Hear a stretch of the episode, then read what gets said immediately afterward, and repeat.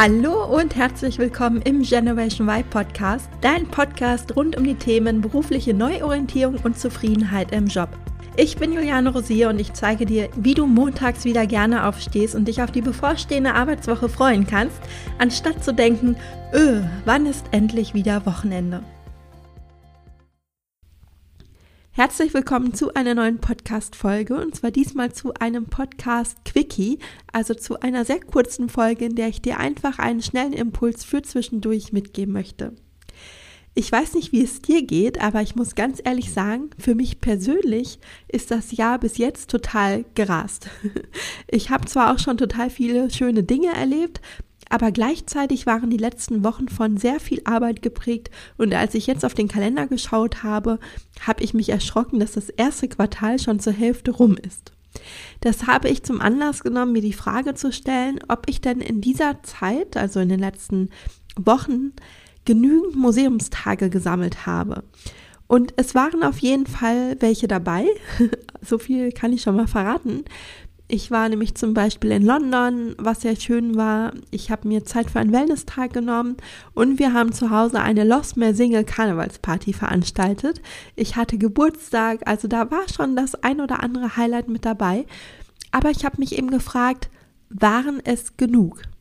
Und hier vielleicht noch einmal eine Definition, was ein Museumstag überhaupt ist, falls du den Begriff noch nie gehört hast. Der Begriff Museumstag stammt nämlich vom Bestseller-Autor John Strilecki aus seinem Buch Big Five for Life und ich möchte dir die entsprechende Passage aus dem Buch jetzt einmal vorlesen. Also, stellen Sie sich vor, jeder Tag unseres Lebens würde katalogisiert werden, begann Joe. Unsere Gefühle, die Menschen, mit denen wir zu tun haben, die Dinge, mit denen wir unsere Zeit verbringen. Und am Ende unseres Lebens würde ein Museum errichtet werden. Es würde gebaut werden, um detailliert aufzuzeigen, wie wir unser Leben gestaltet haben. Wenn wir 80 Prozent unserer Zeit für einen Job aufwenden, der uns nicht gefällt, dann wäre das auch in unserem Museum zu sehen. 80 Prozent wären damit gefüllt. Sind wir zu 90 Prozent der Menschen, mit denen wir zu tun haben, freundlich, so würde das Museum dies widerspiegeln. Aber wenn wir wütend und ungehalten sind oder 90 Prozent der Menschen in unserem Umfeld anschreien, dann wäre auch das im Museum zu sehen. Wenn wir eigentlich gerne in der Natur unterwegs wären, am liebsten viel Zeit mit unseren Kindern verbringen oder das Leben mit unserem Partner genießen würden, aber all dem nur zwei Prozent unseres Lebens widmen würden, dann wird das entsprechend auch nur zu zwei Prozent in unserem Museum abgebildet, so sehr wir uns auch etwas anderes wünschen. Stellen Sie sich vor, wie es wäre, am Ende unseres Lebens durch dieses Museum zu gehen.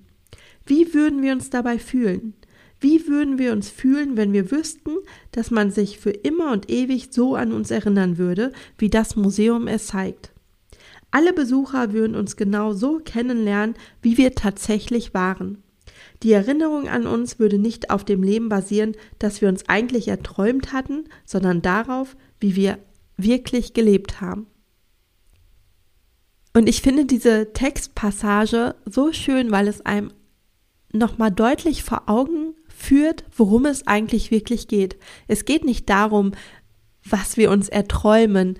Es geht nicht darum, worüber wir uns Gedanken machen oder was wir uns wünschen, sondern letztendlich geht es darum, was wir wirklich davon umsetzen. Und stell dir jeden einzelnen Tag deines Lebens die Frage, ob heute ein Tag ist, von dem du am Ende mehr in deinem Museum sehen möchtest. Frage dich, ist heute ein Tag, der mein Leben so zeigt, wie ich es gerne führen möchte?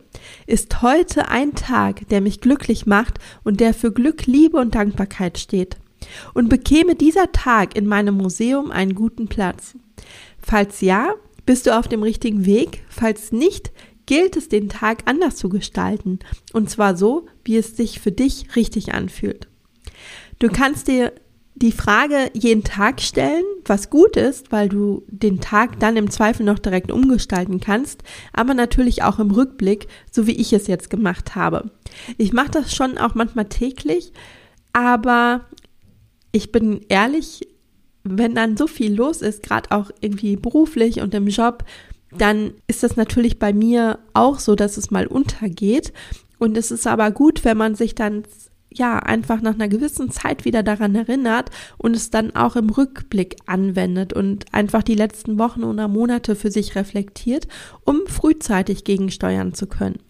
Und mein Fazit war übrigens, dass es nicht genügend Museumstage waren und habe direkt Gegenmaßnahmen ergriffen und Urlaube und Vacations für 2024 geplant, also Zeiten, in denen ich von anderen Orten aus arbeiten möchte. Denn das gibt mir persönlich immer super viel Energie und auch Kreativität und deshalb habe ich gemerkt, wie ich jetzt schon mit ja viel mehr Vorfreude auf das Jahr blicke, auch wenn ich es sowieso geplant hatte, aber jetzt zu wissen, es ist wirklich gebucht und ich kann mich darauf freuen, ja, das ist einfach nochmal, finde ich, was anderes, als wenn man es nur im Kopf hat.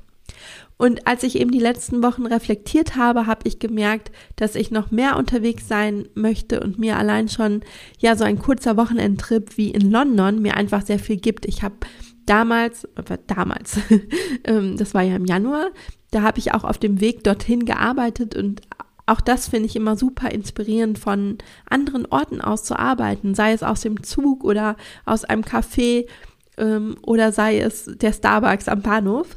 Ganz egal wo, aber einfach meinen Laptop aufschlagen zu können, aufklappen zu können und zu wissen, ich kann jetzt einfach von überall aus arbeiten, ja, finde ich einfach, ist total viel wert in meinem Leben und ähm, ja, befriedigt mich einfach. Und bevor ich mich jetzt von dir verabschiede, möchte ich dir diese eine Frage für heute mit auf den Weg geben. Hast du schon genügend Museumstage gesammelt in diesem Jahr oder darf sich auch in deinem Alltag noch etwas verändern? Nimm diese Frage doch heute einfach mal mit in deinen Tag und denk darüber nach. Bis zum nächsten Mal, deine Juliane. Vielen Dank fürs Zuhören. Ich hoffe, dir hat die Folge gefallen und du konntest den ein oder anderen Impuls für dich mitnehmen. Wenn du weitere Anregungen für deine berufliche Neuorientierung haben möchtest, dann abonniere gerne diesen Podcast und folge mir auf Instagram oder LinkedIn. Und falls du selbst noch auf der Suche nach einem Job bist, der dich wirklich erfüllt und dir vor allem auch Sinn stiftet, dann lade dir auf meiner Website www.julianerosier.de meinen Erfolgsplan herunter, in dem ich die sieben Schritte einer erfolgreichen beruflichen Neuorientierung mit dir teile. Bis zum nächsten Mal, deine Juliane.